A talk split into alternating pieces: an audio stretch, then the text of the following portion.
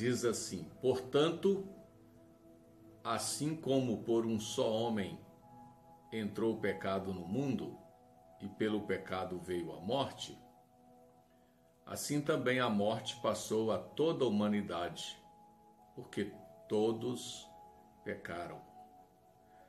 Aí o verso 19 diz: Porque, como pela desobediência de um só homem muitos se tornaram pecadores, assim também, por meio da obediência de um só, muitos se tornarão justos.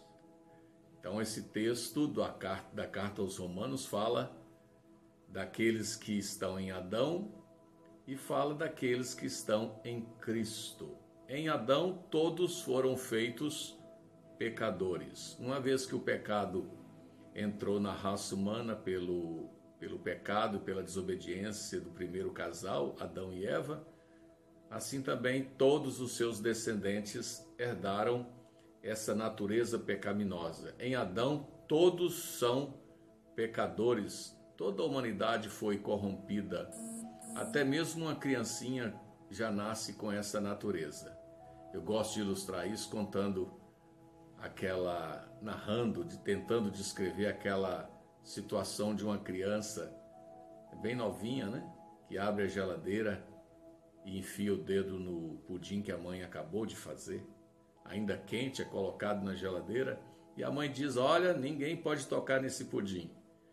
Passa um tempinho, a mãe volta, abre a geladeira encontra um furo, um, uma marca de um dedo no pudim e vai lá e pergunta para o seu filho, para sua criança, quem foi que enfiou o dedo no pudim? E a criancinha coloca as duas mãos para trás e diz: Não fui eu. Quem ensinou essa criança a mentir? Com certeza, os pais não ensinaram a criança a mentir.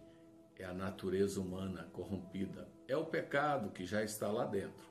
E infelizmente vai ganhar proporções muito grandes e esta pessoa, esta criança vai se tornar uma pessoa pecadora. Isso é a natureza adâmica que nós herdamos. Em Adão também, infelizmente, toda a humanidade adquiriu a mortalidade. Deus nos criou para vivermos eternamente, mas o pecado trouxe a morte. A Bíblia fala que, aqui no verso 12, assim também a morte passou para toda a humanidade, porque todos pecaram. E além disto, por causa do seu pecado, toda a humanidade está debaixo de condenação. Todos pecaram e todos devem pagar pelo seu pecado. Mas, assim como toda a humanidade se fez pecadora por causa de um homem só, Adão, também é possível que muitas pessoas se tornem justas por meio de Jesus Cristo, nosso Salvador e Senhor. Veja que no final do verso 19 o verbo está no futuro, no tempo futuro. Por meio da obediência de um só, no caso de Jesus, muitos se tornarão justos. Por quê? Está no, no futuro. Por causa da fé.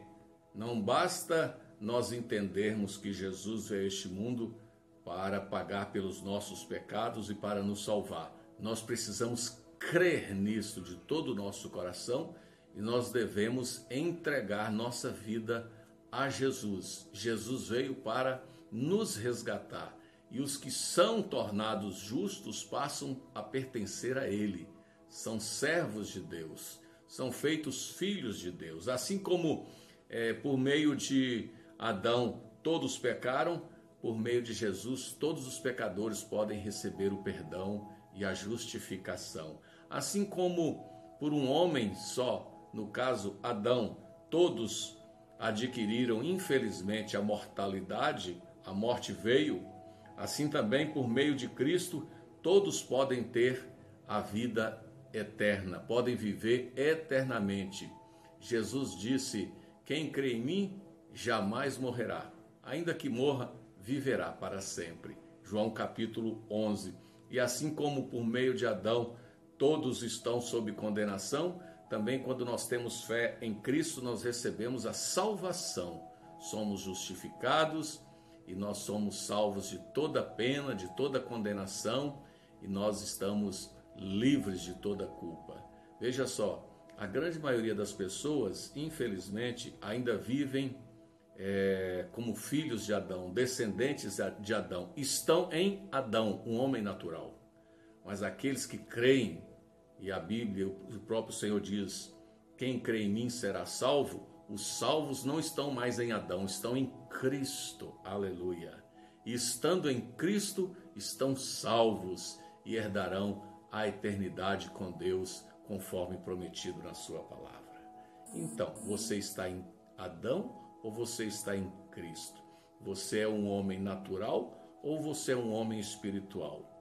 Que você tenha esta convicção e esta certeza em seu coração de que Jesus é o seu Salvador.